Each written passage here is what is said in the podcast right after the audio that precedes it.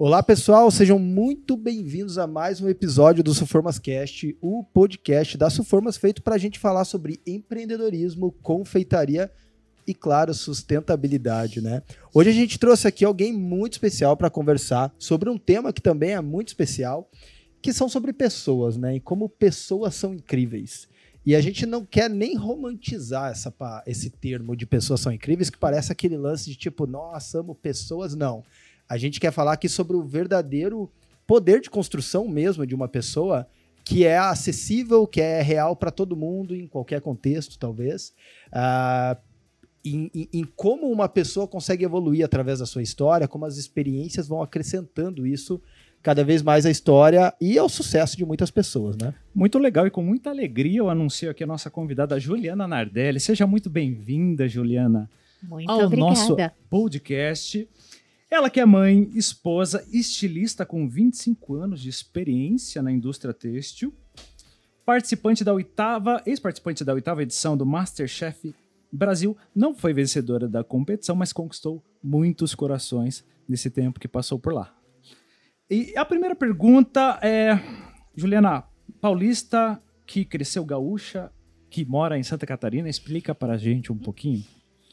É, a minha história é longa, né? Eu tenho 47 anos, é uma longa história. Eu espero que esteja só no começo. Mas eu nasci em Taubaté, no interior de São Paulo. Uhum. A minha mãe é paulista. E o meu pai, como muitas pessoas na década de 60 e final dos anos 60, foi para o interior de São Paulo por causa das montadoras de carro. Meu pai tinha feito um dos cursos profissionalizantes no sul do Brasil e saiu já com uma vaga garantida. E foi aí que ele conseguiu também fazer faculdade, porque ele queria ir para uma cidade onde tivesse um bom emprego e para fazer a faculdade de direito. Realizou esse sonho, conheceu a minha mãe e depois de ter nascido a minha irmã mais velha, meus pais casaram e foi tudo uma família assim bem planejadinha. Nasceu minha irmã mais velha, nasci eu em, em Taubaté. E aí meu pai resolveu voltar para o Rio Grande do Sul. Eu sou muito grata ao estado de São Paulo, mas eu sou muito feliz porque meus pais escolheram o sul do Brasil. Eu me considero uma pessoa do sul do Brasil. Não sei se mais gaúcha ou mais catarinense. Acho que a nossa cultura ela ela se soma, né? Sim. Costumo dizer que eu sou um tanto terroir da Serra Gaúcha. Talvez Uhum. aquele lugar do mundo onde eu me sinta mais em casa, Mais em é casa. estando assim, né? é debaixo de um parreiral de uva, aquele clima um pouco mais friozinho da Serra Gaúcha, é, o tipo de comida italiana que me influenciou muito, né? É, a minha mãe não é uma grande cozinheira, né? E ela acho que nem fica triste de eu dizer isso, porque ela não gosta muito da cozinha. Minha mãe sempre trabalhou fora, né? Fez direito, mas sempre foi professora. E como educadora tinha uma grande missão, né? Hoje já aposentada. E em casa ela cozinhava mesmo arroz, feijão, carninha, o trivial. Mas a gente teve o privilégio de ter uma chácara e ter duas famílias de nonos. É, uma família de um lado da chácara e outra de outro lado, que foram quase que meus avós, assim, onde eu vi muito da comida afetiva, do a gente chegava e como eram as crianças da chácara vizinha, então tinha o biscoitinho, tinha o pinhão, e tinha o amendoim, e tinha a massa, e O tinha molho o pão, caseiro, o molho né? caseiro. Tudo feito É, à mão. então, e colher a uva, e fazer o vinho. Eu vi isso tudo. E de criança, eu acho que essa leveza de ver sem estar preocupada em aprender Uhum. e sim de estar no ambiente me influenciou muito. Eu acho que o meu terroir, como a gente fala das uvas, como que tem terroir, os vinhos, como a gente fala dos meles, né, que tem terroir, eu acredito que o meu terroir é Serra Gaúcha, mas agora já faz mais de 15 anos, eu nem conto muito tempo. Porque eu não classifico a vida em números, em anos, eu classifico em fases que a gente vai vivendo. Mas eu me considero também bastante catarinense. Jaraguá do Sul foi a cidade que eu resisti um pouco de Uhum. chegada Uhum. e ela foi me mostrando o quanto ela é gigante pelo potencial das pessoas, da indústria, da segurança, é, de uma educação muito muito correta, né, da população. Então eu, eu me sinto muito catarinense também. Eu me sinto, me considero uma mulher do sul do Brasil. Que ótimo. Bom, meu nome é André Bertazzo, gerente comercial do Sofra. Ah, eu não sei se a gente tem que ficar se apresentando toda- todas as vezes. Talvez o povo já está começando a conhecer a gente cada Eu vez acho mais. que a gente precisa, até porque a gente vai ganhando cada vez mais, mais o coração seguidores. do público, então né? tá, eu estou Então- aqui com a Shirley, gestora de comunidades da Suformas. Olá, Shirley, tudo bem com você? Eu estou muito bem e hoje eu estou muito feliz por te receber aqui, Ju. Fico feliz demais mesmo porque, como o Anderson disse, esse tema ele é, ele é muito é, importante e para nós, assim, é, pessoas incríveis, para mim principalmente, me lembra Juliana, né? Até pegando o gancho do que você estava falando, a minha pergu primeira pergunta já seria, assim, na veia, esse teu lado doce, carismático, né? Será que ele já vem dessas tuas lembranças afetivas que você acabou de falar aqui pra gente, essa infância, né? Que, gente, eu fiquei ouvindo que parece que eu tava passando um filme, assim, imaginando a cena da chácara, dos, dos avós e é. os irmãos, a família próxima, né? Conta pra é, gente. Eu tenho duas irmãs, uma mais velha e uma mais nova. Minha família é aquela família que andava pai, mãe, as três filhas juntas. De se iam para um baile os pais iam dançar, as filhas estavam lá e a gente dormia na cadeira no baile. E isso fez tão parte porque os ambientes eram tão saudáveis e tão familiares que que maravilha, né? A gente crescer nisso, ver os pais, boa, né, né? se divertindo e num lugar saudável em que as crianças podiam ir. É, e tudo foi muito assim. A minha, a minha infância foi de muita imaginação essa chácara, assim, permeou e permeia as minhas memórias até hoje em muita coisa. Em muita coisa. É, nem sempre eu me dou conta disso, mas é muita coisa que vem e de deve lá. ter despertado muito essa parte sua criativa, né? Com certeza. A gente brincava e quando estava na chácara, que era quase que o meio do mato, a gente tinha que inventar os brinquedos. E fazia casinha com o mato e brincava com as árvores, e as árvores tinham nomes, e os passarinhos tinham nomes, e as coisas. Você tem né? irmãos e irmãs ou não? Só duas irmãs, uma duas mais irmãs. velha e uma mais nova. Ah, é? As três somos bem parecidas. Bem parecidas. Ah, eu acho isso muito interessante, cara, dentro desse, desse processo de personalidade, assim, porque ah, é uma coisa que chama atenção na Juliana, né? É a, a, maneira como ela defende, né? Você defende suas ideias, a maneira, as suas crenças também. Isso é muito legal. Uh, e eu acho que, dentre a história, né, tipo, eu, eu sempre falo assim que dentre os presentes que Deus deu para cada um, uh, e eu gosto de falar de Deus, né, uh, eu acho que o presente mais autêntico que ele dá para cada um é a personalidade. Sim. E é o presente que ele mais tem cuidado em dar, porque tem até pessoas que a fisionomia é parecida com a gente, mas a personalidade é única. A gente é a gente sempre, né? É, só que poucas pessoas conseguem explorar e ser livres o suficiente para usar esse presente como um todo, e uhum. assim, sabe, de ser espontâneo, viver suas ser único, de né? fato, é. ser único, né? Ah, e eu vejo que talvez crescendo em meio à natureza, que nem vocês cresceram, você explora muito a natureza. E quando você explora a natureza, você se explora, você vai se conhecendo também, né? É, você acha que tem a ver? Porque eu até perguntei para você dessa questão das suas irmãs para saber, porque às vezes uma nasce né, mais criativa, comunicativa, uhum. o outro. E ok, né? Porque o mundo é feito de diferentes perfis, né? Mas você já falou que são parecidos. Essa influência da natureza para você, assim, foi.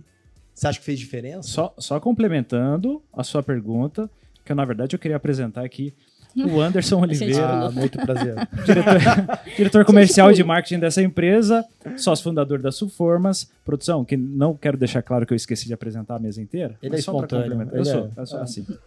Juliana. É, e eu falo que as minhas irmãs são parecidas. Se vocês, assim, e qualquer pessoa não conhecendo as minhas irmãs, se elas passarem por vocês na rua, vocês vão dizer. É irmã. É irmã da Júlia, né? Mas, ao mesmo tempo, eu penso que toda essa liberdade que a gente teve de estar na natureza, e liberdade que meus pais deram também, né? Uma visão muito muito humana. Eu sou, uhum. nós as três somos muito gratas a eles. Que cada uma quis escolher um caminho e eles respeitaram os caminhos. É claro que teve direções em que às vezes o meu pai dizia não. A minha avó, mãe do meu pai, não, cozin, uh, cozinhava, não, costurava, né? Tinha uma máquina de costura daquelas ainda com o pé e que rodava assim do lado, me lembro vagamente. E quando ela se desfez dessa máquina para comprar uma mais moderna de motor, ela disse: Eu vou dar para Juliana, porque a Julie gosta de fazer as roupinhas de boneca. E o meu pai disse: Não, a minha filha não vai costurar. A minha filha não vai ser costureira. Ela é muito inteligente, ela vai estudar muito mais. Mal sabia ele que eu escolheria a faculdade de moda. Exato. Bom, era Chegou, a visão que ele tinha no momento, é, né? E daí, costurar, num, né? num determinado momento, eu precisei e ele me deu uma máquina de costura, Olha né? Só. Ah. Então, às vezes não era a opção dele. Tá. A que ele via como melhor. Mas quando foi a minha escolha, É. Sabe que eu tô lendo um livro, Ju, que é muito interessante. Eu tô lendo o livro A Vida dos Estoicos, de Ryan Holiday, o, o nome do, do escritor. E ele vai fazendo uma análise de todos os filósofos, né? Pelo menos os chefes, obviamente, da, da escola estoica, até Marco Aurélio, que foi um imperador romano, que foi um filósofo, é, político e filósofo. Ah, e tem um, um dos, dos filósofos, é Sêneca, e ele, cara, ele falou uma parada muito interessante, que é o seguinte, ele fala... é, Porque na criação de Sêneca, o pai dele, embora fosse mais da escola estoica, até onde eu entendi, ele tinha mais uma filosofia, ele não reduziu o ensino só ao estoicismo. Ele falou: não, vá aprender todas as filosofias. E aí você escolhe.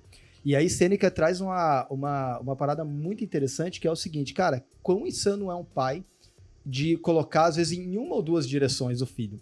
Talvez para o pai é, é mais desconfortável fazer o filho explorar, e talvez demore até mais tempo. Mas a sustentabilidade dessa escolha para o resto da vida do filho é um dos melhores presentes que ele poderia ganhar. Porque aí ele, ele traça um caminho e decide é, que é um caminho que ele mesmo escolheu, né? Eu vejo que pelo teu pai, o pai, o pai é um humano, né? Renato Russo que dizia, né? No, no, naquela música Pais e Filhos, que é que os pais são crianças como você e é o que você vai ser quando você crescer. A gente maximiza, superestima a paternidade, mas são humanos, né? E estão aprendendo o tempo todo. Então, é, depois que a gente fica adulto, a gente deixa de julgar os pais, porque a gente entende a- o desafio que eles tiveram, né? Mas é, o quanto foi legal. Num primeiro momento ele falou, não, não quero isso. Num segundo momento ele falou, não, é o que ela curte. E ele... Opa, meu Siri tá funcionando aqui. Dessa vez não fui eu. Ah, exato. E, e ele, ele pega assim, com, com toda humildade e tranquilidade, É. não, é isso que você quer? Fechou, tá aqui o apoio, muito, muito legal. E que deu todo o direcionamento para quem você é hoje, né? Exato. É, e as coisas elas vão se misturando, né? Eu acho que os desejos se misturam. E eu vejo, assim, tem coisas da personalidade que tem muito das minhas irmãs em mim, em mim da minha contribuição nelas, e outras que não, caminhos diferentes e caminhos Não foram se pro caminho da moda. Não, nenhuma delas. Tá. Hoje eu tenho uma sobrinha que tá indo pro caminho de moda. Mas olha só também como é engraçado, né? A- Os pais sempre querem o melhor, óbvio, né? Nunca vi um pai falar assim, né? Eu não É, quero, deixa é. que ele quebre cara. Não, os pais sempre querem o melhor pra gente, né? Mas mesmo ele querendo o melhor, ele não teve é, o olhar que a sua avó teve, né? Porque ela já tinha entendido qual era o seu caminho, né? E hoje a Juliana consegue trazer, pelo que eu entendo, é, muito do que ela aprendeu na moda e agregar na parte da confeitaria, né? Como persona, como tudo, né? Sim, Desde o que veste, ao que tá apresentando, a como tá o vídeo, qual a composição do vídeo. sim. Deve ter vi- vindo muita coisa da moda junto, enfim, da experiência do. Com dessa certeza. Com absoluta certeza. Eu não consigo deixar de ser. Inclusive, quando eu participei do Masterchef, as pessoas me perguntavam: e você vai deixar de ser estilista? Disse: olha, eu acabei de pedir demissão da empresa para qual eu dava assessoria, né? Porque eu fui chamada, né? Eu fui chamada para ir para São Paulo para viver esse desafio, esse sonho, essa experiência Tá. você tem que romper um ciclo para começar outro. Ou você fecha uma porta para abrir outra, ou você não foi. Ou você vai com os dois pés, ou você não vai, né? E eu fui, e me joguei, de fato me joguei. É, e eu podia voltar. Eu acho que às vezes há a chance de voltar, né? Mas num determinado momento, que eu não sei exatamente qual, eu decidi que eu não queria mais voltar. Não queria mais porque eu já tinha 25 anos de uma carreira onde me parece que eu já tinha esgotado Uhum. meu potencial. Às vezes a moda vai ficando repetitiva. A gente está vivendo uma fase do Brasil e talvez do mundo em que a gente vai, copia o que tem fora, Ctrl C, Ctrl V, faz aqui, é isso.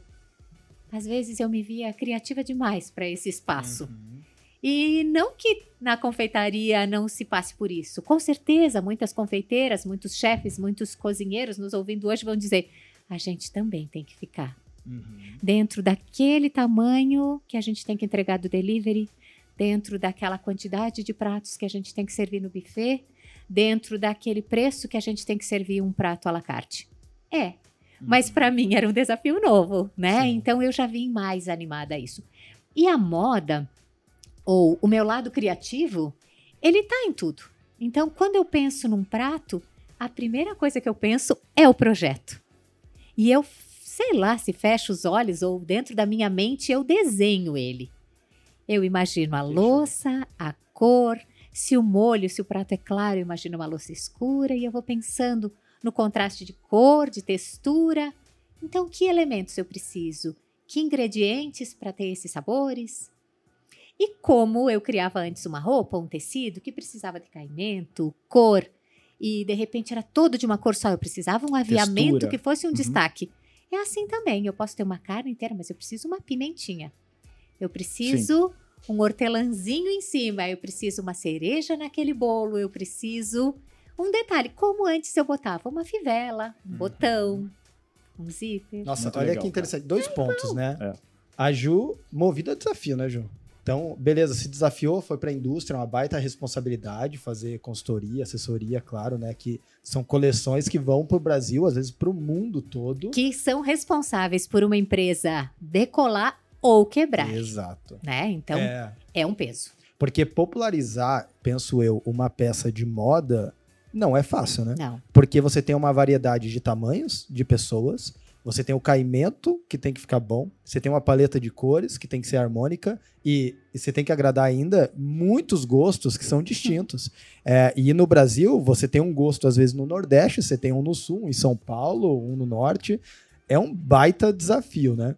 É, mas o que eu acho muito, muito incrível, eu acho isso muito louco, na verdade, o quanto essas experiências somadas vão criando uma pessoa criativa e talentosa. Então, é, que nem você falou, né? De, de compor uma mesa, ou de compor talvez um buffet inteiro, alguma coisa assim. Cara, você ter essa experiência, essa expertise de paleta de cores, de harmonização para confeitaria, quantos confeiteiros tiveram 25 anos no mercado da moda para conseguir compor uma festa assim, cara? É, é uma noção que é só quem esteve na moda para conseguir ter essa noção é, de harmonização, de uma paleta de cores, de, de ficar atrativo, E né? isso pra mim é fato. Agora, a última receita que eu andei testando em casa, um bolo, um simples bolo, eu já pensei. Se eu vou fazer um bolo que vai ser de chocolate, ele vai ser escuro, eu já pego na minha pilha de formas. Eu peguei a Plump, que tinha quatro opções de cores, e eu fui. Será que eu quero a amarela, a vermelha? A marrom não vai contrastar aqui, Uhum. né? Aí eu fui na verde, eu queria que ela fosse mais Viva. alegre, mais natural. E a Ju gosta bastante de E cores. Eu faço É, Ju. isso. Essa jogada, ela, ela tá clara. É antes de começar. Eu já sei, o bolo vai ficar marrom. Ou o bolo vai ficar claro, ou o bolo vai ficar rosado. Qual é a forma que vai combinar? Qual é a louça que eu vou empratar? Qual é a forma que eu vou entregar? Tudo isso tá junto, né? E o processo criativo, ele, ele tá ali o tempo todo. Que tempo legal. todo, Como eu vou comunicar o, o Instagram hoje, que é acho que uma das principais ferramentas do nosso trabalho, da confeitaria, é, é totalmente os olhos, né? Você não tá com o produto na sua frente para você provar ele. Você vai ver com os olhos. Cara, esse- eu tenho esse produto, enfim, eu distribuo esse produto. Vou dar mais um- uma investigada. Então a gente está fazendo uma, uma ruptura de carreira aí, né? Por mais que tudo é arte. Eu acho que você trabalha com arte, você trabalha com criatividade. E a confeitaria, enfim, a gastronomia é tudo isso. Esse, esse amor pela. é, não sei se é confeitaria ou pela gas- gastronomia, aí você pode falar melhor para mim. Esse amor, enfim, por essa área, é desde a avó ou, ou foi esse momento de estar inquieta, de cara, preciso outras coisas, eu gosto disso daqui? Como é que foi mais ou É, menos? eu de criança cozinhava de mentirinha. Fazia brigadeiro com barro Uhum. mesmo, fazia chazinho com flores. Fazia E os as mães- comerem. É. né? Não, as mães sempre preocupadas, não vão comer, pelo É. amor de Deus. A minha mãe falava, brinquem, mas não comam, Não favor. Mas eu não sabia que eu estava usando punks. Olha que loucura. Eu não sabia que eu estava usando punks. Punks são plantas alimentícias é. não convencionais. Hum. Uma das punks mais que a gente mais tem aqui no Brasil, que é eu chamava de azedinha. Azedinha. Ah, Que é uma eu- florzinha cor-de-rosa, punk, então, não por esse nome. E que, na mas- verdade, como punk, chamam ela oficialmente de trevo, trevinho, Uhum, né? sim, Porque sim. a azedinha é uma outra, que tem inclusive nas receitas clássicas francesas da Nouvelle Cuisine. Uhum. Mas a que a ge- eu chamava de azedinha, porque ela é azedinha, né? Uhum. A gente espremia e fazia chazinho. Tinha aquilo ideia na água. eu não sabia que era uma punk. A gente, ah, pode comer essa florzinha, pode fazer chá, fazia isso. Fazia chá de funcho, né? Que é o anis. E, enfim, brincava com isso, brincava com o chazinho, a gente tomava. E os brigadeiros de barro a gente depois jogava. jogava fora, batia na parede para quebrar, porque era divertido, né? Então era bem de criança. Em casa eu não cozinhava, não. Como a minha mãe fazia muito básico, pra gente não era muito brincadeira. É, quando eu tinha acho que uns 12 anos, eu comecei. Eu e a minha irmã mais velha a cozinhar algumas coisas em casa. A gente aprontou algumas, aprontou muitas, Queimou- muitas coisas deram Queimou errado. algumas coisinhas. aí, né? A gente fazia um churros que voava. Nossa, Ele voava. me superou. Eu, É. meus nunca voaram. Que E eu criatividade é de insisti. infância, né? Eu Por que não um insisti. churros voador, né? Eu fui teimosa. Eu tenho o meu caderninho de receitas de infância, que era uma agendinha velha, tá em casa. E essa página ela foi descolada, porque era um rótulo que tinha num leite condensado, famoso. E eu seguia essa receita e eu fiz uma vez. Se não é possível que não dá certo, eu fiz a segunda, fiz a terceira, acho que fiz umas quatro. E quando eu ia fritar, não sei se en- entrava bolhas de ar, certamente, na massa, que é tipo uma patachu, e explodia. Explodia a casa, a gente fazia Mas era divertido, uma né? lambança por tudo. Mas a minha mãe, não vendo aquilo, só via depois que a gente tinha dado uma organizada, nem sabia o perigo que a gente estava passando. E nós, até que um dia eu teimei com aquilo e disse: Ah, chega, arranquei o meu livrinho, o meu caderninho de receita sem esse, esse recorte. Agora, depois de muitos anos, é que eu consegui fazer churros decentemente. Quando eu fiz isso, eu me parabenizei. Desafio vencido Parabéns, Juliana. né? Desafio vencido. Mas eu não brincava muito de cozinhar e não tinha isso. Fui gostar de cozinhar. E aí? Tive uma carreira que me fez viajar o mundo e trabalhar na indústria. Eu quase não almoçava em casa, muito pouco. É, depois de casada, ainda assim, cozinhava um pouco em casa. Mas aí veio a maternidade. Aham. E o meu filho nasceu, hoje tem 11 anos, e nasceu um pouquinho antes da hora, nem tanto. E por o organismo não estar ainda muito preparado, ou por algum outro motivo, ele nasceu alérgico. E a gente demorou um pouco a descobrir isso, porque os casos de alergia há 11 anos atrás não eram tão conhecidos. E foi uma dificuldade, assim. Eu já não estava tomando leite durante a gravidez e a amamentação, e ele nasceu alérgico à proteína do leite e da soja. E eu tive que cozinhar tudo em casa. Inclusive porque com quatro meses eu voltei a trabalhar em meio período e ele ficava meio período na escolinha. E eu mandava toda a comida. Então era feita em casa, a louça era lavada em casa e eu me voltei para a cozinha. E foi um dos grandes presentes que a vida me deu. E é até um desafio, né, Ju? Porque eu, como mãe, me colocando como mãe, eu acho que o maior desafio é sempre a gente estar dando o melhor pro nosso filho, É. né? Nossa. E nesse caso que, se você não der o melhor, você acaba até prejudicando a saúde dele, né? E não é o que nenhuma mãe quer, né? Você deve ter ido buscar inúmeras coisas e inúmeras maneiras de fazer com que ele gostasse disso. É. E até você comentou que ele gosta muito e hoje ele já sabe também até a discernir, né, qual o sabor, Muito né? bem. Ela diz que É. ele come, ele já sabe se tem. Eu não consigo É, um- enganar o Augusto. Não tem como botar uma pitada de canela numa panela desse tamanho e ele não perceber. Gente. Canela, come, ele, ele sente da porta da casa. Mãe, tu usou aquele temperinho que eu não gosto. O cheiro esperto. o- e o paladar. 11 anos e usou um 11 temperinho que eu não anos. gosto, Aham. aguçado. Ele é Nossa, muito perceptivo. Aham. Eu fui descobrir o que era alho poró faz É. três meses. É. Então, assim, por quê? Eu acredito que tenha muito a ver com a gente ter que entrar, ter tido que entrar com uma alimentação só feita em casa, à base de nada industrializado, tudo muito caseiro, né? É, porque a gente não podia com lecitina de soja, soja e quase tudo isso, né? Tem nos alimentos, óleo de soja. Então, a minha restrição foi tão grande com ele que ele teve uma disciplina até um ano e dois meses. Depois a alergia passou, a gente fez todos os testes. Há a possibilidade de ele ter algumas intolerâncias Uhum. ainda durante a vida, mas a gente tem levado isso super de boa e ele tá super saudável, então. Legal. Entendi. Mas, mas Foi mal. Ops. vamos lá. Deixa que eu Dois deixo. ou um? É.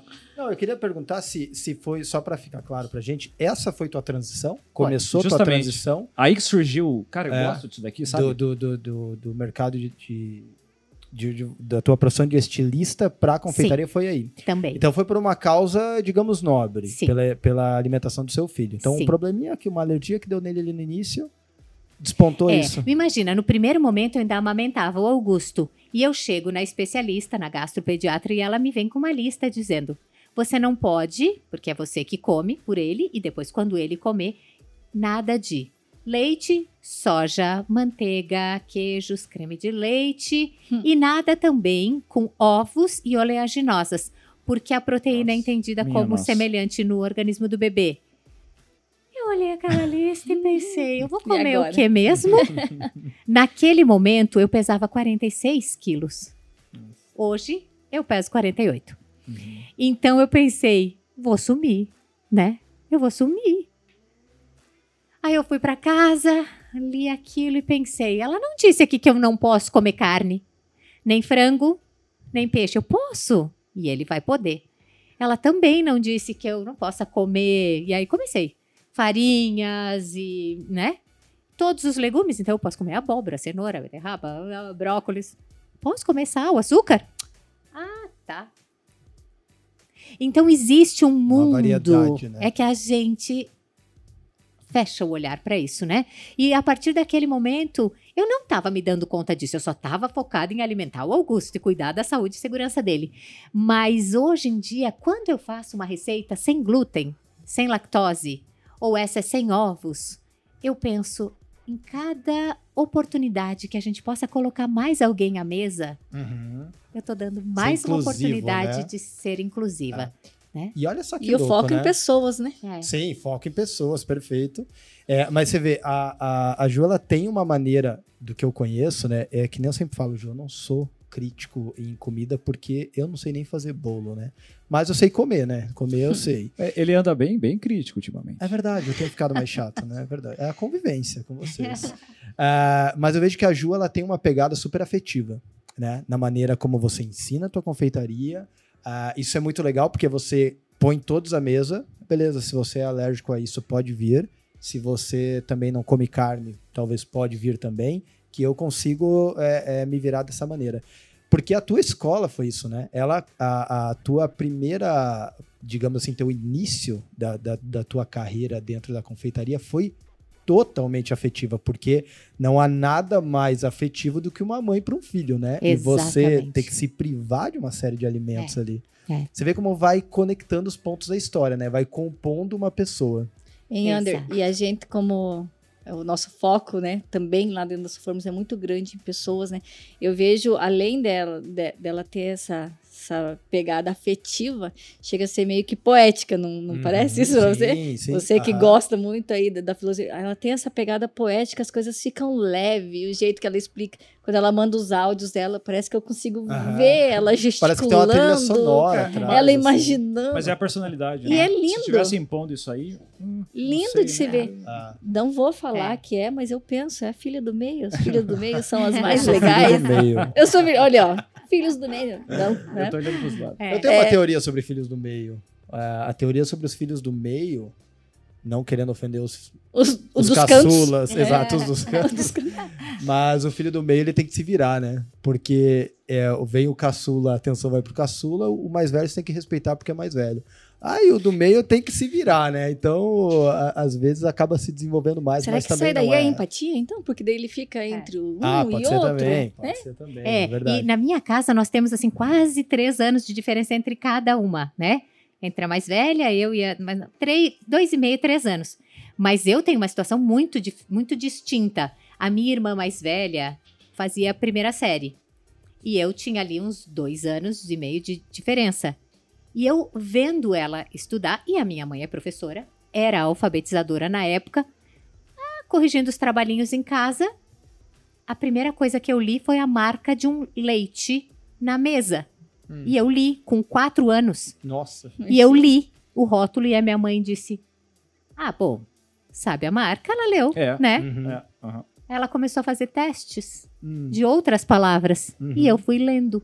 Eu fui totalmente alfabetizada por ver a minha irmã mais velha. Gente, olha só. Então, por isso eu comecei a estudar muito cedo. Por isso eu me Uhum. formei na faculdade muito cedo. Eu fiz 20 anos, eu peguei meu diploma e Ju, fui pro mundo. Deixa formou 20 eu- anos Com 20 anos. Com, Com 20, 20 anos na anos. faculdade. Eu me formei, fiz 20 em setembro e em novembro a minha faculdade estava acabando. Hein, deixa eu aproveitar que a gente voltou um pouquinho atrás, nos irmãos ali, porque a Ju contou coisas, né, Gui, pra gente que. É, Nossa, se eu já era apaixonada pela Ju, eu fiquei ainda mais, porque a história dela é realmente muito linda. E agora ela falando que ela começou cedo, ela contou também que ela entrou na primeira série antes do tempo. É. E mais, quando a gente fala de desafio, essa mulher, ela é uma potência, ela é um Uhum. poder, porque ela começou cedo na escola, ela sabia onde ela queria chegar, que é o que a gente ouve muito aí hoje, né? Parece até meio clichê, mas ah, você tem que saber onde você tem que chegar. Ela sabia, por tudo que ela me contou, né? E ela me contou uma coisa que eu fiquei assim, gente, né? É, quando ela estava na faculdade, né? Ela já sabia o que ela queria, que era moda e tudo mais. Ela pegou o primeiro avião dela sozinha para uma viagem internacional e eu acho isso, eu acho isso muito grandioso, porque você tem que ter uhum. muita coragem. E aí começa a a história toda da Juliana. E daí, para você que sabe os pormenores, né, os detalhes que são muito importantes e muito lindos da sua trajetória, se você puder dar essa continuidade para eles também saberem esse trecho que você contou pra gente, é. porque é demais. É, quando me pergunta, sabe que teve uma pergunta, é, até eu comentei com vocês que o próprio, a própria ficha de inscrição do Masterchef, ela é muito reflexiva. Para mim, ela me fez refletir muito. Quando eu cheguei na metade, eu pensei, será que eu tô pronta para completar o resto? Quanto tempo e demorou para preencher? É, eu demorei. Eu demorei, eu voltei para algumas e pensei, por que estão perguntando isso? E tinha, qual o maior desafio que você já acha que já enfrentou na vida? E eu acho que é na, na, na inscrição eu devo ter escrito.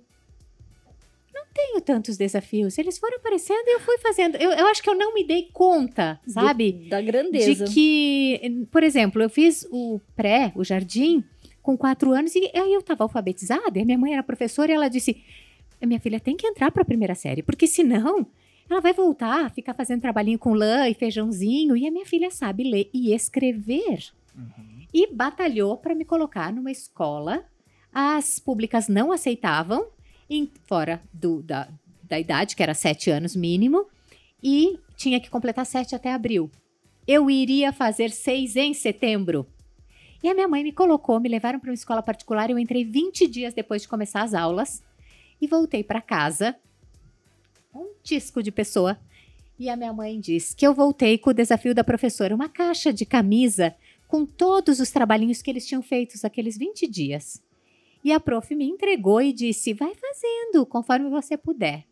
No primeiro final de semana, eu voltei para escola e entreguei a caixa para a professora. E a minha mãe disse que a professora ficou impressionada, né? que estava tudo completo, tudo lindo.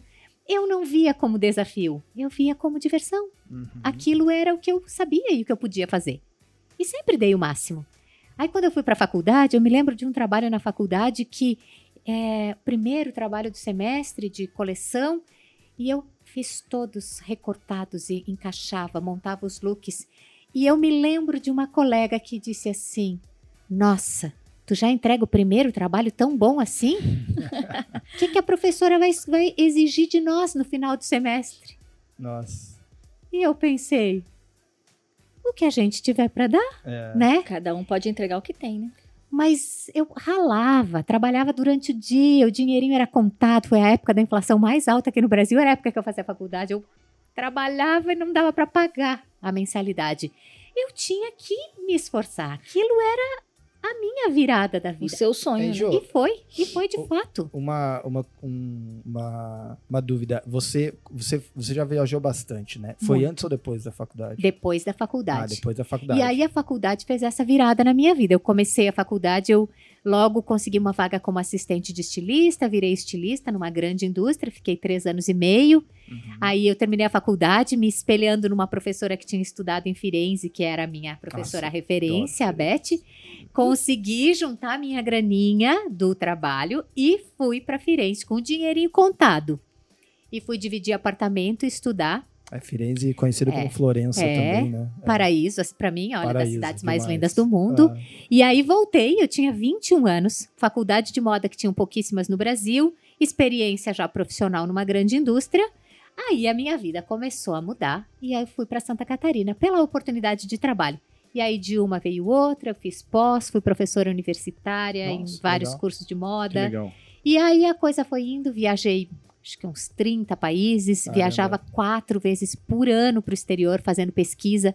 Então eu acho que eu aprendi muito de gente. Porque ah. eu ia, eu não ia só ver roupa, eu ia ver comportamento, eu ia ver atitude, eu ia no mercado ver o que, que eles compravam para comer, eu ia no mercado de verdureira, eu ia ver a rua, eu ia é, eu sou eu sou fã de viagem. Eu acho que viagem não é nem lazer. Eu considero como se fosse um investimento. É. É, porque tem um, um, ponto em algumas viagens que fiz que, que que eu vi que são assim muito positivos pro autoconhecimento, pra gente.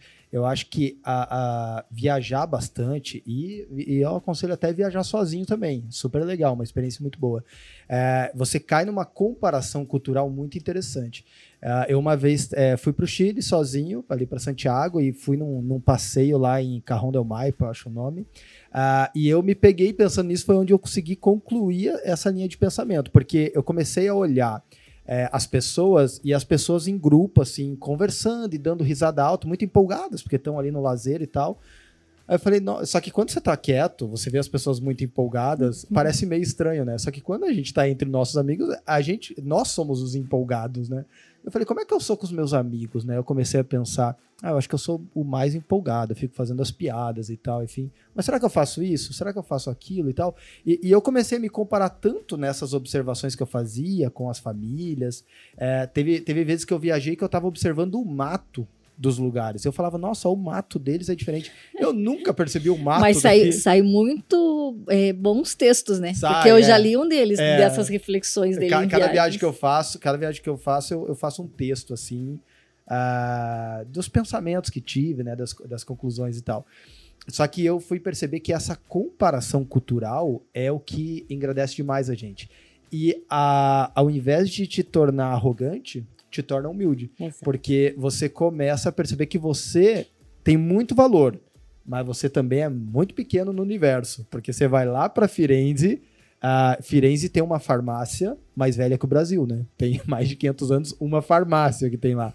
Então você fala, nossa, eu moro num, num país que quando nasceu, quando foi é. descoberto, né? nem quando nasceu, essa farmácia já existia. Então você percebe, nossa, a gente ainda é um menino como país. É é, mas as pessoas estão aqui e as pessoas andam de chinelo e você acha que é uma coisa muito luxuosa e não é. Então você vê que ser humano é normal em qualquer parte do mundo e a viagem ela vai te abrindo né, essa mente.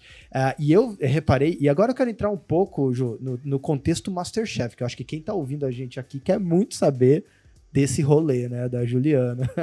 É, Vamos lá. Esse contexto, eu percebi uma parada no dois, Masterchef. Dois ex-integrantes, tá? Ah, você também é. é o André ele é um ex-integrante fake, né, do, do Masterchef. Um quase Masterchef? Eu acreditei quase, porque tinha 500, 500 comentários, sei lá, enfim, mas era mentira. Uh, mas a Juliana, que foi de verdade. Sim, vamos focar na verdade. Uh, eu vi, Ju, que você era uma pessoa com muito, com muito autoconhecimento, né? Eu vi que Geralmente as pessoas que exploram, pra gente se conhecer, a gente tem que tentar muita coisa, bater com a cara na porta em algumas, ralar a cara no chão de vez em quando.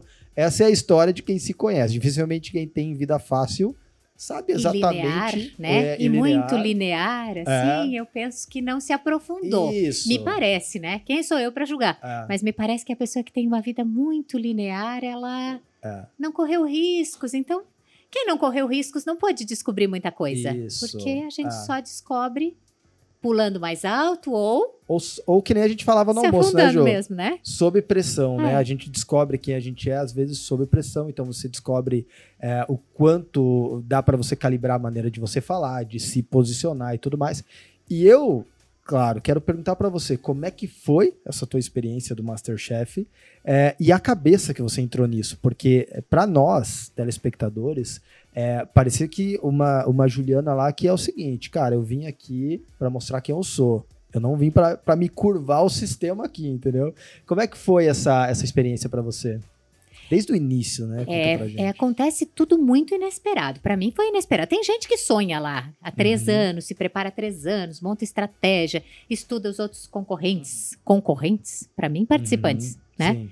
E, e, fazem estratégia. Não foi o meu caso. Uhum. Eu não fiquei estudando as provas. Eu assisti as outras edições, sim, todas. Como espectadora, como admiradora do programa e de outros programas, né? Uhum. É, mas eu fui impulsionada pelas amigas. Sempre minhas amigas, eu tenho amigas que são suas admiradoras. Maravilhosas, são Tudo incríveis. de Jaraguá, as amigas? Hoje em dia, minhas amigas muito ah. de Jaraguá. Até uh, parecidas no estilo de vida, mães, né? Uhum. Que trabalham e que têm uh, a vida corrida como a minha, na maioria, mas muitas de nós pensamos bem diferentes. Uma das minhas melhores amigas, seguidamente a gente se pega em opiniões completamente distintas uhum. e tudo bem, você pensa assim, uhum. eu penso assim. E Ok. tá tudo bem. Uhum. E é maravilhoso, porque essas amizades, elas só Somam, Contribuem, né? né, nos fazem crescer. E foi pelo impulso das amigas que ficaram, Julie, você tem perfil pro Masterchef, você tem que ir, você tem que se inscrever, você tem que mandar o seu vídeo. E eu pensava, isso é de mentira, nunca chamo ninguém, isso aí Então, deve ser mas já chamava por um indicado. jantar, o né? pessoal já fazia? Aham, vou na casa da amiga, levo o bolo, vou na Tá. minha, vem na minha casa, faço jantar. Eu, bem da verdade, há anos atrás, eu gostava mesmo era de receber. Então, decorar a mesa, pensar tudo, toda essa montagem, ok. Aí, ah, vai ter que ter um salgado. Vou encomendar daquela pessoa que sabe fazer bem. Ah, a sobremesa, vou encomendar daquela. Mas eu sabia o que combinava, o que era legal, mas sempre prestigiava várias colegas, né? Várias pessoas profissionais. Eu não tinha essa autoconfiança de Uhum. fazer. E aos poucos eu fui fazendo. E conforme eu fui fazendo, as amigas foram elogiando. E aí insistiram muito. Porque você tem perfil, porque você tem perfil. Eu realmente nunca acreditei. Uhum. Eu nunca acreditei. Aquela que manda a inscrição, joga pro universo e bora. Eu não contei pra ninguém, ninguém sabia, nem minha mãe, nem meu pai, nem minhas irmãs, E nem por meu que marido, não nem contou filho. ninguém? Porque não ia dar certo. Nem seu Na marido. sua, Foi naquele momento na sua despretensioso, cabeça. né? Sabe é. a música? Ah. O que eu ganho, o que eu perco, ninguém, Ninguém precisa, precisa saber. Era assim. Não vai dar certo, né? Tá tudo bem. Entrou num site. É, enfim. vem a inscrição lá, fiz aquela ficha enorme de inscrição, mandei um vídeo. Mandei um vídeo fazendo uma sobremesa. Porque foi a que veio do meu coração. Eu não sei por quê. Foi a que veio do meu coração. Eu acho que a confeitaria grita mais alto nesse coração. Ela fala, ela fala pra mim, vai. eu faço salgado, mas o meu coração é doce. Mas você lembra qual foi a pergunta que pegou mais forte, assim? Tipo, que te deixou mais reflexivo, assim? Ah, eu acho que com, em quem eu me inspiro, de onde veio. Eu acho que ter percebido, assim, que foram fases da minha vida que, que a gastronomia, que o cozinhar, ele também veio num crescente. E que não precisa ser igual a de muitos chefes que dizem, ah, eu já nasci do lado da minha mãe, da minha avó, cozinhando. Ok. Não, você pode também desenvolver, Desenvolver, né? É, eu acho que a soma de tudo isso. E eu fui muito sincera na inscrição, né? Para quem tá aí nessas fases de se inscrever nas coisas, seja nesse reality ou em outro, seja sincero. Não adianta mentir. Onde era meu ponto fraco, eu escrevia mesmo. Sei pouco disso, sei pouco. E me chamaram. Talvez por isso eu não tivesse a confiança, né? Uhum. Eu pareço assim muito segura, mas eu não sou muito segura. As dúvidas elas estão todas dentro de mim, né? Uhum. Eu sou muito contraditória. Mas, ó, eu, ela eu também fez... pareço assim muito calma, mas a minha cabeça, ela é um turbilhão de coisas ao mesmo tempo. Mas sabe o que, que você fez eu lembrar? É, o Mário Sérgio Cortella tem uma, uma frase que eu amo. Ele fala assim: tá errado a gente dizer, né, que ai, nós nascemos prontos. Não é.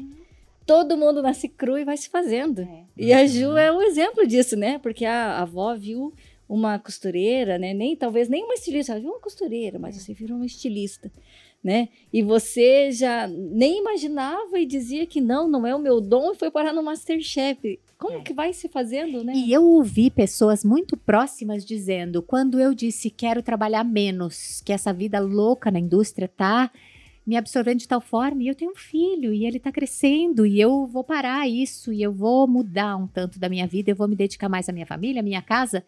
E eu ouvi algumas pessoas dizendo assim, uma muito próxima que disse: não é o seu perfil dar atenção à casa e a cozinhar.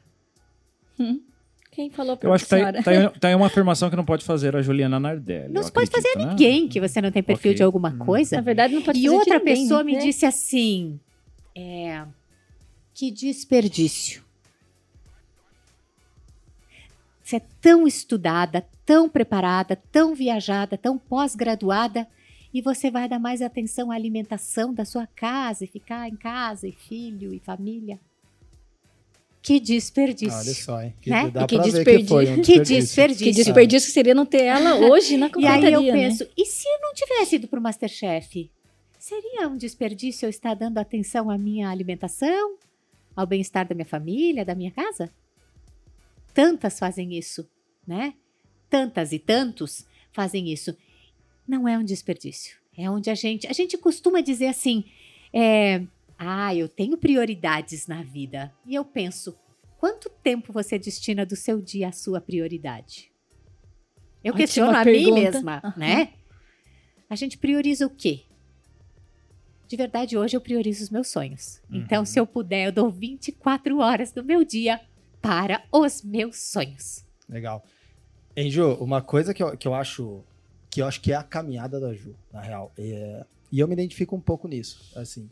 Ah, tem aquele livro, né, A Coragem de Ser Imperfeito, da Brené Brown, né? Uhum. Que é, é fala muito maravilhoso. sobre vulnerabilidade, sobre seja você e tal. Ah, e, cara, geralmente quando a pessoa tem a coragem, a ousadia, vamos dizer assim, de ser exatamente quem ela é, sem querer, às vezes ela acaba acertando a mão na vida. É. Só por ela ser quem ela é, porque ela vai construindo uma verdade. E a gente vive numa sociedade baseada em muitas máscaras, né? Não é nem máscaras propositais, não tô falando que as pessoas são falsas, não é, não é esse o ponto. O E ponto que é um é, peso ter que carregar isso, né? são Não padrões. Você precisa ser de tal maneira, você precisa falar de tal maneira, você precisa seguir tal caminho. É, e a gente vai rotulando o que são caminhos ok's e não ok's. É, como falaram pra você, ah, você cuidar de casa é um desperdício. Cara, não é se é o que você acredita. Ah, a gente tem que. é, eu sei que tem muitos conceitos mega polêmicos dos preconceitos e eu acho que tem que ser combatidos, tem que ser debatidos principalmente, né? É, machismo e tudo mais, eu acho que a gente tem que questionar, mas também a gente tem que ser livre. Pra gente não cair num viés de, peraí, opa, tô saindo de um rótulo pra entrar em outro rótulo. O que você quer fazer de verdade da tua vida? Porque é, uma mulher com estudo, viagem, que nem a Juliana, e quer se dedicar à casa, cara, foi parar no Masterchef. Só porque ela fez o que ela queria de verdade. É, não foi uma pressão social pra você ficar em casa, não foi é, uma obrigação pra você ficar em casa, você só acreditou muito naquilo.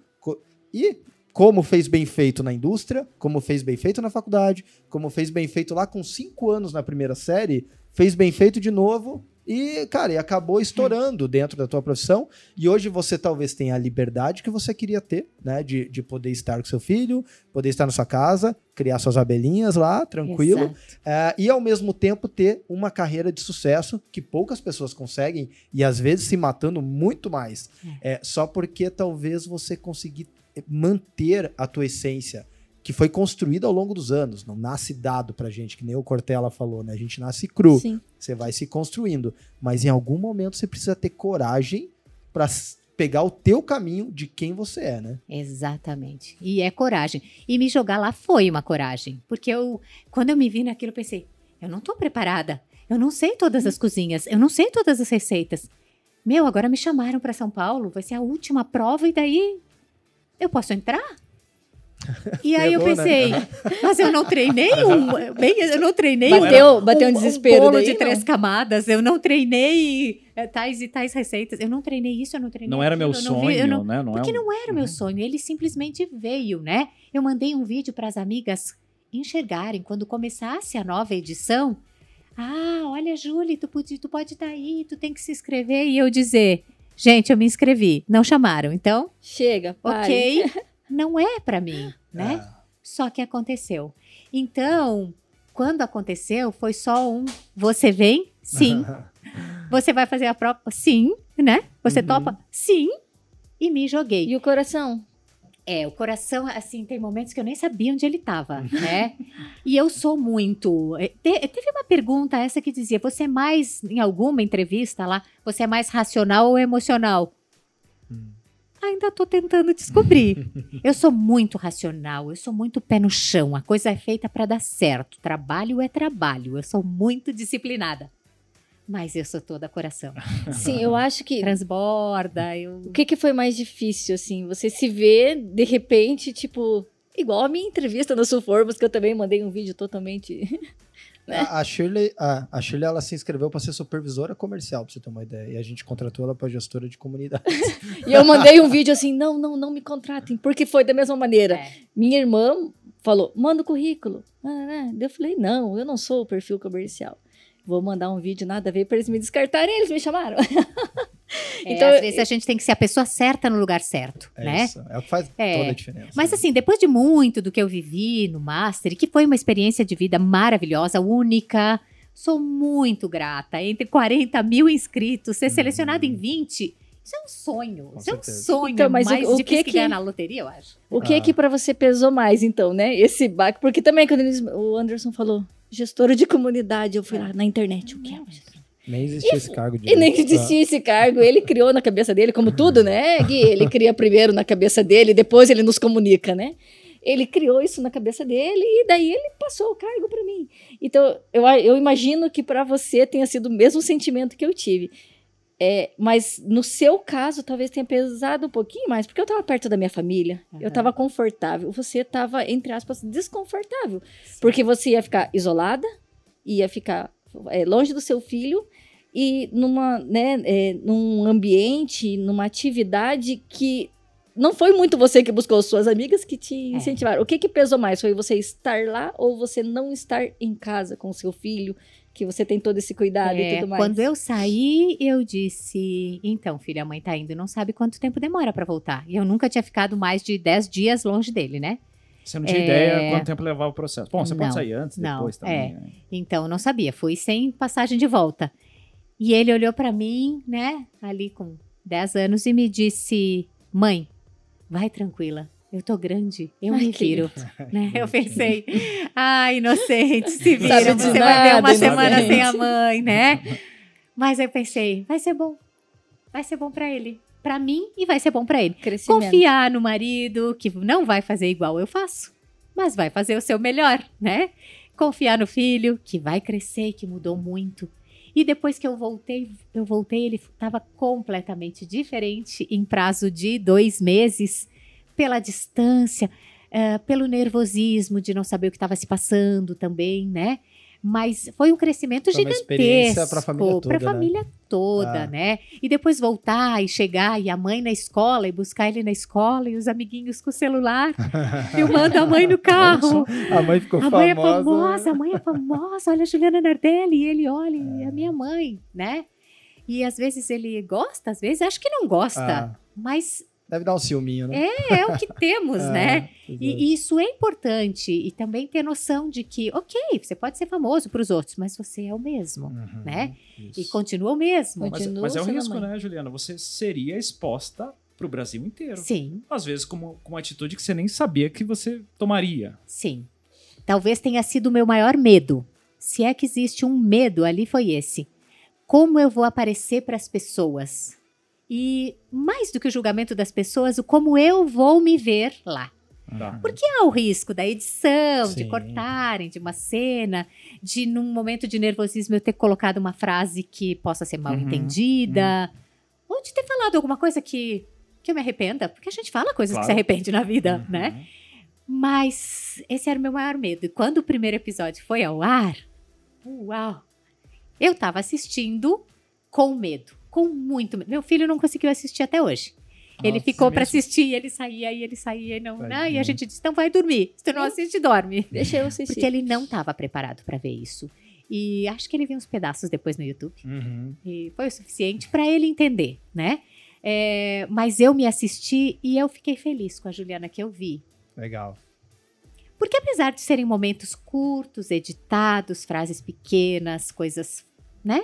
Frames da vida, da vida num estúdio e não da vida real, Uhum. elas são a pessoa real. Eu sou Isso. aquela pessoa, né? Então, quando alguém Tá. vem e diz, nossa, eu me identifiquei com aquilo, pode continuar comigo, porque eu sou aquela mesma. Olha que legal. né? Eu eu- sou essa. E, e- e eu acho uma- a dinâmica, e aí você me disse se eu tô errado, pelo menos eu como telespectador.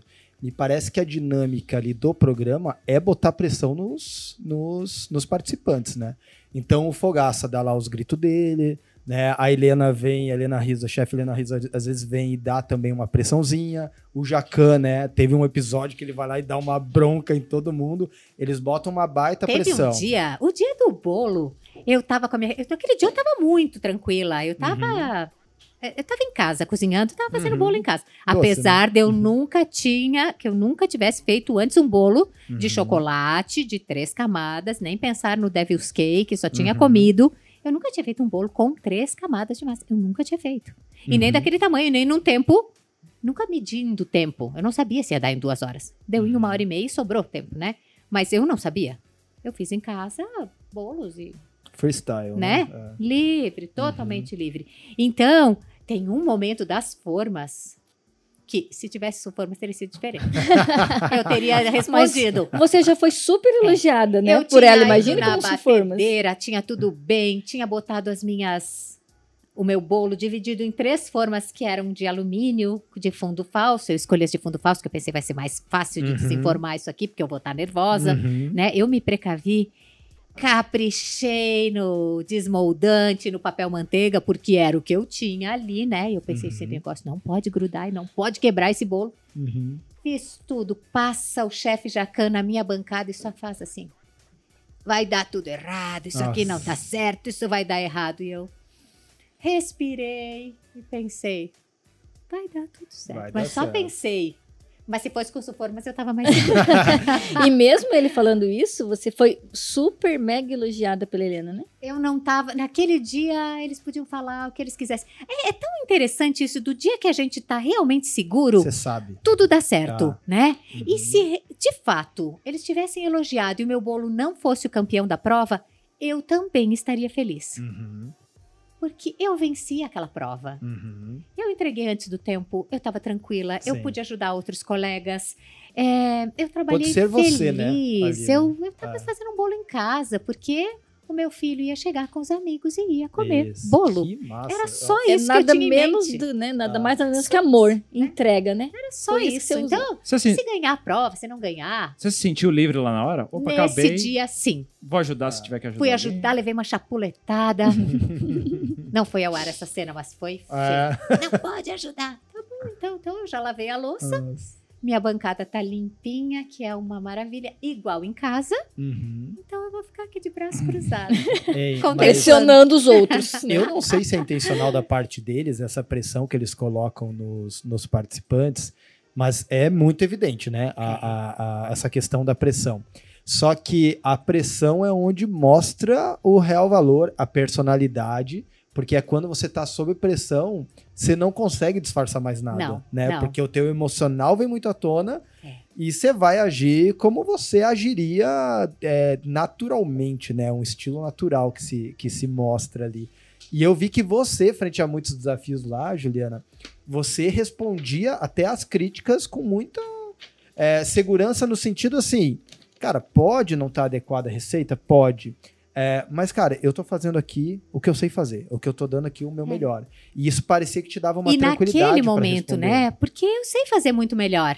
Sim, Mas nesse momento eu não Com consigo aquele tempo, fazer. Não é. nem tudo. exato. São ingredientes diferentes, um fogão diferente, uma panela diferente, Uhum. é, numa pressão.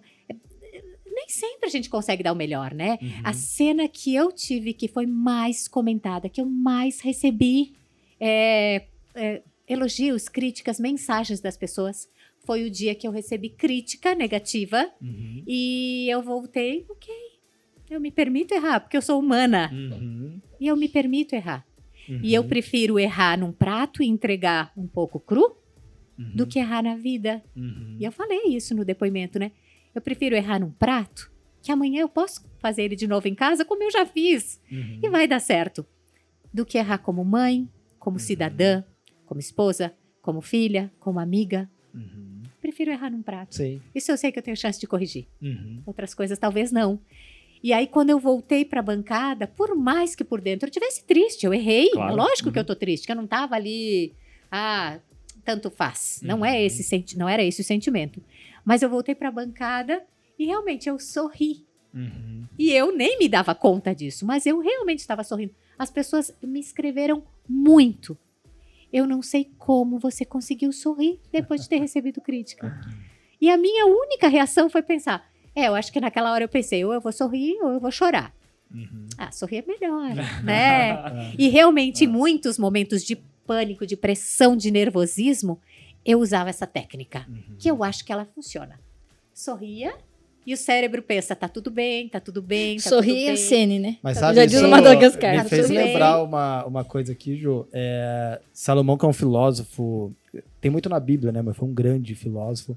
Ele tem uma frase que ele diz o seguinte, que corrija um tolo e ele vai ficar com raiva de você. Agora, corrija um sábio e ele vai crescer muito com isso. Porque o sábio, o foco dele, o mindset dele é crescimento, né? Então ele quer ser corrigido porque ele quer melhorar. É. E às vezes teu sorriso foi só esse. Poxa, eu errei. Errei, mas, nossa, mas eu passei perto de acertar. Na próxima eu acerto. Então e, você e tá fui nessa. abraçada, sabe? Quando eu disse, olha, é, eu errei, eu sou uma cozinheira amadora, hoje eu não consegui lidar com essa meia hora. Uhum. Eu não consegui lidar nesse nessa situação com esses ingredientes. Eu não consegui lidar. Eu sou uma pessoa, uma cozinheira amadora e eu errei. E a chefe Helena disse: "Nós profissionais também erramos". Nossa, aquilo Nossa, foi um que legal, abraço. um abraço. a humildade de dizer: "É isso". Assim, né? ok que faz parte do show. O, o pressionar, o me- colocar o Hell's Kitchen, né? Que É. surgiu lá Uhum. fora. Faz parte do show. Mas também não precisa ser uma regra. Você ir não pra achar o que tá legal ali. Você tem que achar o, o, pra achar os defeitos. Eu queria trazer só algumas curiosidadezinhas, tá? Porque eu sou bem curioso. Esse cara aqui, eu acho que tá em cima da mesa até pra, né? Exemplificar, ou enfim. é, seria o Devil's Cake, que você replicou lá. Esse Eu não é o seu disco bolo, né? aqui. Não é o meu, mas Eu pelo que eu tô sabendo, é a minha receita oficial. A sua receita, ele tá brilhoso, ele tá chamando a atenção aqui. Eu Acho que tomara que ele não, não tire o brilho do programa. Eu acho que é possível. É possível. Mas vai segurar a audiência. É, enfim, isso é uma homenagem, daqui a pouco a gente prova, mas eu já sei que tá uma maravilha. Tá bem bom. Uma pergunta que eu tenho, e cara, eu achei muito curioso. Chegou uma prova é, e vai fazer macarrão. Uma prova, obviamente, surpresa. né? E eu vi a cara de um cara assim, ó. Nunca fiz. Eu também nunca fiz. E eu gosto de cozinha. Ai, tarará, vocês têm que apresentar nessa forma. E Juliano, ele foi lá e fez. Não ganhou, não ficou perfeito, mas ele fez. Eu fiquei pensando, existe uma aulazinha antes? Não. Ah, ah, Um não. briefing. Por fora, Não, por baixo Não ali? é possível levar nada, nem uma receitinha, nem uma fórmula matemática anotada num bolso. Nem é um ingrediente surpresa escondidinho. Nada, Tipo, é tipo o Enem, prova do Detran. Você vai lá, meu irmão, ou você sabe ou você não sabe. O né? prato é o que é. É o que é. Você tem Eu que... cheguei ao ponto de um dia perguntar assim: é, poderia ter uma caneta na cozinha? Porque eu memorizo é, visual. Então, se eu preciso de uma receita, para mim eu coloco lá dois ovos, 150 de farinha, 100 de açúcar. Quando eu vejo ela escrita, eu equilibro, eu equiparo. Porque a gente que vê muita receita, o olho ele já enxerga o defeito. Opa, aqui tem uma desproporção. Ou eu penso, ovo, leite, tá faltando. Eu já penso. Qual fermento? Quanto de fermento? A gente cria um, um chutômetro é, Padronizado. padronizado. Chutômetro padronizado. Tem uma experiência, né? E lá não tinha. Não tinha caneta, não tinha régua. Quando eu fui fazer o bolo, não tinha medidores. Nossa. Então não tinha uma desespero. xícara de. Não, porque confeitaria é medida, cara. É, Você vai aí eu fazer uma penso, carne, alguma ok, tem a balança, mas na hora do nervosismo, você lembrar Ah, que a xícara de chá pesa quantas gramas mesmo? Porque de farinha é um peso, de açúcar é outro. De le... Quer saber? Segue o coração e vai. Respira e vai. Eu sei fazer bolo? Eu é sei. pra você aliviar a pressão na tua Eu cabeça. sei fazer até, né? ganache? Eu sei. Eu não fiz um bolo de três camadas, mas eu já fiz de duas, é só mais uma, né? Uhum. Então você, você pode enxergar um monstro ou você pode enxergar um problema. Já começa que é um Devil's Food Cake. Ou é um bolo de chocolate com ganache. Uhum. Simplifica. Na hora de vender, a gente enfeita, né? Na hora de fazer, a gente tem que simplificar. A gente tem que simplificar os processos, a gente Legal. tem que simplificar a vida. E na hora de entregar, a gente pode até deixar ele com uma carinha mais bonita. E a gente é assim na vida real, né? Eu não ando em casa todo dia de batom Uhum. ou de salto. Nada disso. Em casa eu tô À vontade. descalça, né? E Uhum. com a roupa mais confortável possível. Mas quando a gente vai sair, a gente quer se apresentar melhor. Eu acho que é a mesma forma. E não acho que seja ser metido ou arrogante, que às vezes a gente queira enfeitar o nome, que a gente valoriza também o produto, né? Uma Uhum. embalagem bonita, um nome bonito, um lacinho em cima. Isso tudo enobrece. Mas no fundo, no fundo, era um bolo de chocolate. Era pegar e fazer. E eu pensei. Aí eu fui pela lógica, aí vem o emocional e aí vem o meu lado racional. Esse bolo tá muito alto. Esse é um bolo americano. Esse é um bolo que precisa de camadas. Ele precisa uma massa forte. A galera se jogou no pandeló, eu pensei, uh, bolo chifão, uh, isso mole, isso é uma esponja, né? Eu vou fazer um bolo estruturado, eu vou de base amanteigada. Tem manteiga aqui nos ingredientes? Bate a manteiga. Vamos de manteiga, açúcar, entra com ovos, entra com leite e depois vamos. Bom, tem farinha, mas tem um pouco de chocolate em pó aqui. Eu vou no cacau em pó aqui. E vou separar, que só tinha pouco ingrediente, o chocolate para fazer a ganache. Chocolate em, em, em barrinhas, né? Em moedinhas. Ah, esse vai para ganache. Então, na minha cabeça, isso, entre o artístico e o racional, aí eles brigam um pouco ali, mas no final a gente se Sim. entende. Que bom que a Juliana não estava preparada, É. né? É, mas eu achei, André, uma coisa muito interessante, Ju, a maneira como ela se portou frente à pressão. Que é uma parada que funciona muito, né? Que é a lógica. Então, beleza, tô pressionada, tô. É, mas o que que eu tenho que fazer aqui nesse caminho? Beleza, eu sei fazer ganache? Sei. Sei fazer a massa? Sei. Qual tem uma estrutura melhor? Ah, essa estrutura com manteiga. Cara, ela usou a lógica é, da escola, de tudo que ela já tinha Mas se você olhar antes. bem a cena, a hora que ela levanta o bolo, Hum.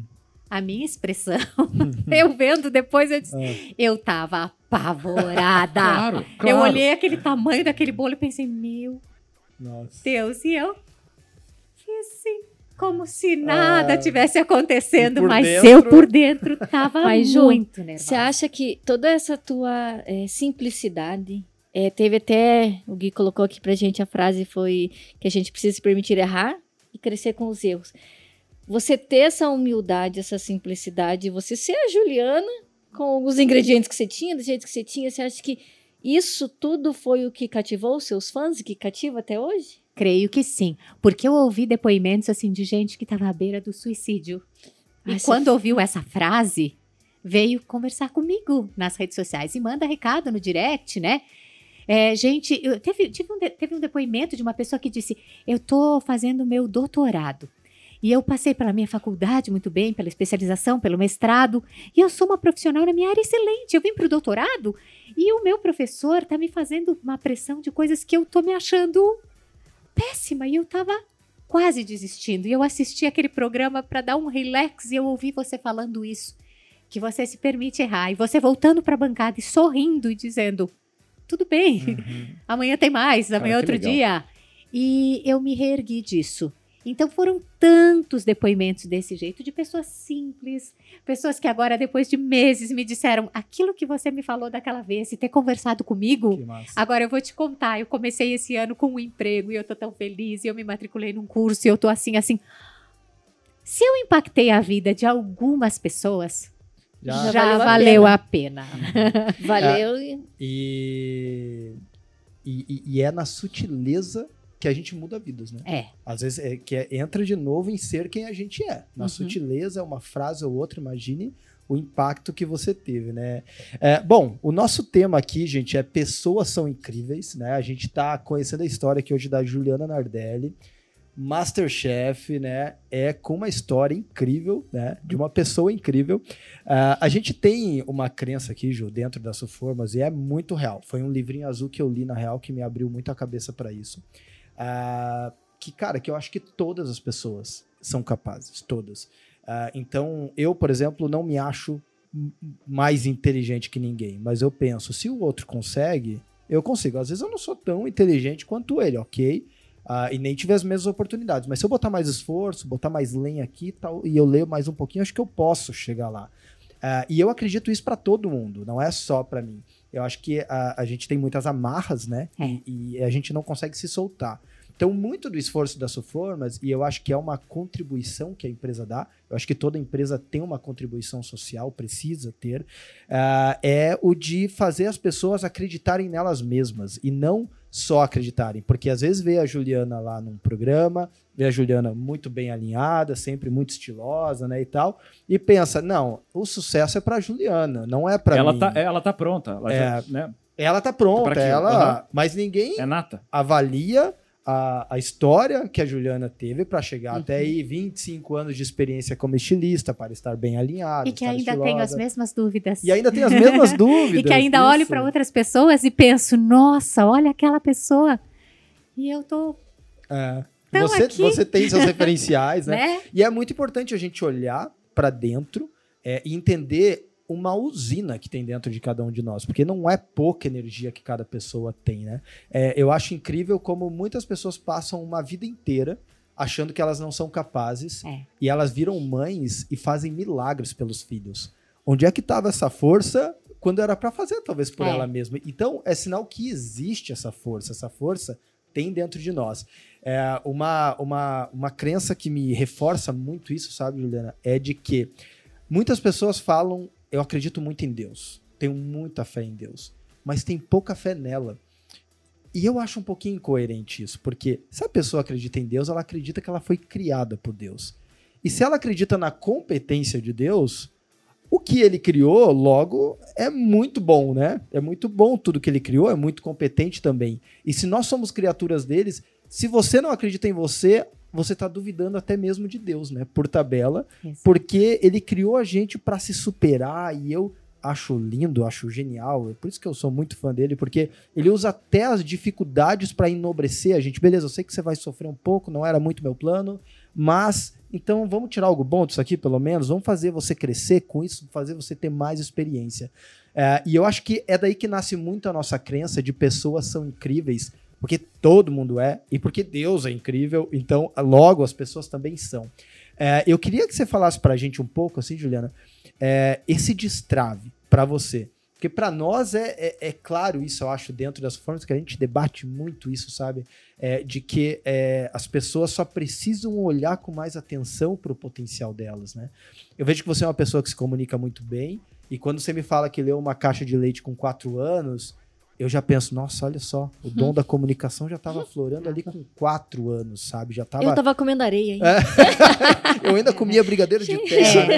E com cinco, eu fui num, num evento e tinha uma menina, que não lembro que idade tinha, mas era uma criança, declamando, recitando uma poesia. E eu achei lindo, Olha só. com cinco anos. E eu voltei para casa e peguei um guardanapo e escrevi uma, um versinho, quatro, quatro linhas e quatro linhas, duas estrofes de quatro linhas, rimadas. Gente. E disse: Agora eu quero ir lá também. Nossa. Era muito e meu claro pai guardou e me já, deu né? há poucos anos esse guardanapo Uau. da Nossa. poesia. Era um rimaão com ão, assim, né? Sim. Bem rimas pobres, Coração a gente pão, diz, né? coração É. com pão, assim, bem, bem simples, bem de criança. Bom, mas tem muita música famosa hoje que ainda tem essas rimas pobres, né? Então, Uhum, Sim. tá tem tudo bem, né? Acho que eu famosas. até É. tava bom nível para poesia. E é, é, acho que era isso. Olha, a gente se espelha em alguém e a Uhum. gente quer chegar lá. A gente se espelha em alguém. É, eu penso que todos nós somos incríveis, Uhum, porque nós somos únicos. uhum. Talvez a nossa falha como seres humanos e o nosso tempo ele está muito ingrato, porque ele é, faz a comunicação chegar para a gente de uma maneira tão avassaladora que a gente não vê mais só aquelas pessoas no nosso entorno e a nossa referência não são mais só os nossos pais, que são bons exemplos para a gente seguir, crescer, os professores. A gente tem gente do mundo inteiro Sim, né? Na nossa mão, nas nossas telas. E aí a gente vendo tantas referências, com certeza. com filtro, com edição, com, né? Um mundo de, de máscaras também. A gente quer estar naquele lugar, Uhum. estar naquele corpo, estar naquela voz, ter aquele dom, cozinhar daquela forma, vestir daquela forma. A gente quer. E isso nos torna menores, porque eu tenho um dom que é só meu, ou vários. Uhum. E se eu explorar esses, aí eu me torno incrível, Exato. porque eu sou única, né? E a perfeição do ser humano é ser único, Sim. com os seus defeitos e qualidades, né? Uhum. Talvez esse choque que foi essa imersão no Masterchef, que foi uma terapia assim, que eu não poderia ter feito em 10 anos. Foi De uma, choque, É terapia uma de terapia de choque, é uma imersão Uhum. assim que ah, mexe mesmo com a cabeça da gente, com tudo, com a vida da gente. É uma montanha russa bem, bem doida. É, me fez enxergar é, o meu propósito, né? Eu vejo muito isso. Inspirar e ser inspirada. Uhum. Né? Legal. Essa semana alguém me perguntou em que você se inspira. Eu me inspiro na natureza, eu me inspiro nas fases, eu me inspiro nos ciclos, tá? E, E a vida é a muito, né? natureza, É, né? Então, se aham. você olha uma planta, que ela nasce, que ela cresce, que ela murcha, e todas as fases são lindas. Uhum. Uma fruta madura que tem um sabor diferente de uma verde, de uma no ponto. É, e a vida é assim. A gente também. Hora é maduro, hora é, é jovem Ah. demais, né? É, são fases. A gente tem que observar isso. Mas você acha também assim que então o Masterchef ele te abriu portas também para outras parcerias, é, até mesmo as formas, né? Porque Uhum. nós, é, imagina, Deus ajuda que você se conecte com a gente quanto a gente se conecta com você, né? Né? Mas a gente imagina que é, nossos valores e nossos propósitos estão muito alinhados, né? É. Tanto na sustentabilidade, né? Quanto conectar com pessoas. É, e você acha assim que além da Sulformas, assim, outras boas parcerias vieram por essa porta que foi aberta pelo Com Masterchef? certeza. É, uma coisa foi me conectar com o que eu já tinha vivido. E a outra coisa boa que veio foi me conectar com coisas e marcas, empresas, pessoas que eu não conhecia, que me conheceram e que me abriram novas possibilidades. É, essa do passado foi que eu ouvi de muita gente, que bom, agora apareci na mídia, então aparece o colega de escola, colega de escola, quem trabalhou, Uhum. quem, Uhum. né, quem fez ginástica O comigo, amigo do quem amigo do amigo. Muita gente da vida toda. E todas as pessoas meio que unanimemente diziam: Você sempre fez tudo com muita dedicação. Você foi a minha melhor professora de faculdade. Você foi a pessoa com quem eu trabalhei mais dedicada que eu já vi. Então, uau, isso é constante. Aí eu me enxerguei naquilo. Então, me conectar com a minha história de vida anterior. E aí a abertura para as novas, é, que eu considero parcerias, parcerias mesmo. Parceria é isso, de dar a mão e dizer, eu acredito nessa proposta, então eu vou junto. Sustentabilidade, falar de coisas mais locais, de valorizar o meu lugar, as coisas que são locais, as coisas que são regionais, que para mim são super importantes. Valorizar o pequeno, né? Eu penso, a Sulformas é muito isso também, né? Uhum. Não preciso ter né? é, um fornecedor, um distribuidor gigante, mas eu posso atender várias pequenas. Estão à venda no site que qualquer pessoa pode ir lá e fazer um, um pedido relativamente pequeno para ir começando. Isso é, é possibilitar crescer junto, né? Uhum. Eu sou muito do crescer junto. E tenho parcerias com empresas pequenas, médias, grandes, gigantes, É que você desde acredita, que né? elas estejam alinhadas com a minha forma de Os pensar, de trabalhar, de ser feliz. Uhum. E empresas pequenas, médias e grandes que eu já disse não. Não. Infelizmente, essa é para outra pessoa. Eu não vou Uhum. comunicar uma coisa que eu não acredito. Esse crivo Né? existe. Assim que chega a É proposta, a primeira coisa. você já estuda. Infelizmente, às vezes eu tenho que dizer não, né? Uhum. Mas eu explico muito. Esses dias eu disse isso para uma pessoa e olha, esse, teu produto, esse teu caminho não traz essa sustentabilidade que eu acredito. E eu não posso. Porque isso é contra todo o restante que eu tô falando. E não há dinheiro que pague. Não posso fazer isso. E a pessoa, aí nesse caso, como era uma agência de publicidade intermediando o cliente, por sorte, né? Para minha sorte, eu não tive que falar isso para o cliente. Ela disse: Tenho certeza que esse foi um não que você me disse para esse cliente, mas que amanhã ou depois eu vou trazer outros Olha lá. clientes para Que você, legal. porque você sabe escolher o que é para você. Você não, agora eu percebo muito mais que você não faz esse trabalho de conteúdo digital pelo dinheiro que você recebe, Uhum. mas você faz porque você acredita no que você está falando. Exatamente. E eu não vou falar mentira. Que legal. Então, Prosperidade para você, então, não é só dinheiro. Não. É estar no lugar onde eu estou feliz.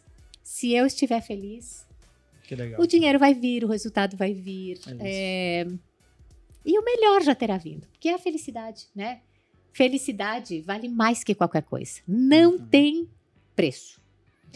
Gente, o papo tá muito bom. Hum. Porém, a Poderíamos gente... ficar muito tempo muito aqui, né? mais tempo, com certeza.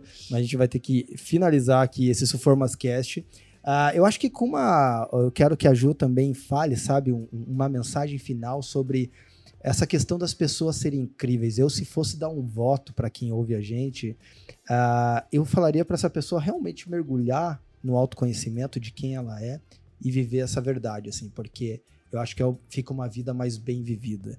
Ah, e realmente você pode se inspirar em muitas pessoas, e a ideia desse Suformas Cast é justamente esse: você criar inspiração.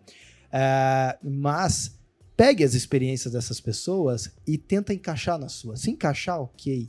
Se não encaixar, continue vivendo a sua verdade, porque eu acho que é aí que moram as maiores chances de sucesso. Talvez você ganhe mais dinheiro sendo diferente, mas talvez você não tenha sucesso. Né? Porque é, ter sucesso é ter essa qualidade de vida É. atrelada ao que você ganha. Né, Ju? Qual a tua mensagem final aqui para os nossos. É, ser uma pessoa incrível, eu penso que é descobrir o seu potencial, né? Legal. Você falou em comunicação, eu vejo isso em mim Uhum. e, e eu precisei Você soube disso. parar na frente dessa Juliana, desse espelho e mesmo vendo na TV e dizer: Nossa, eu comuniquei bem, eu comunico bem. E eu venho comunicando a minha vida inteira e eu não estava me dando conta. E eu não sou a melhor cozinheira, eu nem ganhei o Masterchef. E não sou a melhor confeiteira. E eu nem preciso ser. E eu não preciso saber todas as receitas. Mas aquelas que eu for compartilhar, eu tenho que ter muita segurança. Legal. Eu tenho que ter tirado todas as dúvidas, eu tenho que ter treinado muito bem, eu tenho que saber o que eu estou falando e depois eu compartilho. Se eu sei comunicar, se eu sei argumentar e se eu resolvi os problemas e eu trago solução para uma pessoa, se eu ajudei a confeiteira, que é muito melhor que eu, tá Ótimo. valendo, Legal. Isso. né? Talvez o meu dom seja comunicar e trazer um pouco de fantasia e felicidade, eu acho. Que Uhum. as pessoas às vezes dizem e pensam que, ah, mas é um mundo meio fantasia, meio cor-de-rosa. Ah, fantasia por super necessária. Eu É. sempre fui imaginativa desde criança e eu prefiro imaginar que o mundo é bom. Show, show. Ju, muito obrigado pela tua presença, por ter vindo lá de Jaraguá do Sul até Curitiba aqui. Muito obrigado mesmo. Você é uma pessoa de uma energia incrível. eh, foi muito legal ter você aqui com a gente. Eh, e esse foi mais um episódio do Suformas Cast. Se inscreva no nosso canal. Se eu não falar isso, o Guilherme me mata, né? Canal do YouTube e Spotify também, tá, gente? Deixa o seu like. Deixe seu like lá pra gente. Comente também, traga né, suas críticas. É, eu tenho um sempre as críticas É, e tenho- os elogios Eu não sei se- sempre públicos. Isso é um desafio, mas enfim, eu escuto o Nerdcast ele começa com os e-mails, né? Então, Se Uhum. você quiser mandar aí uma, uma sugestão, uma crítica, às vezes a gente comeu bola em falar alguma coisa, É isso. ou até um elogio, por que não? Contato arroba Suforma, se você quiser, se não quiser escrever ali no, É verdade, nos tem comentários. também. Contato, arroba Suformas. E é, eu, eu prometo trazer aqui, tá? Os melhores comentários, quem foi a pessoa, eu trago aqui no Ah, próximo Agora trucou. programa. Legal, gente. Ó, então, toda terça, meio-dia, nas plataformas Spotify e YouTube. Beijos, até mais. Beijo, Tchau. tchau.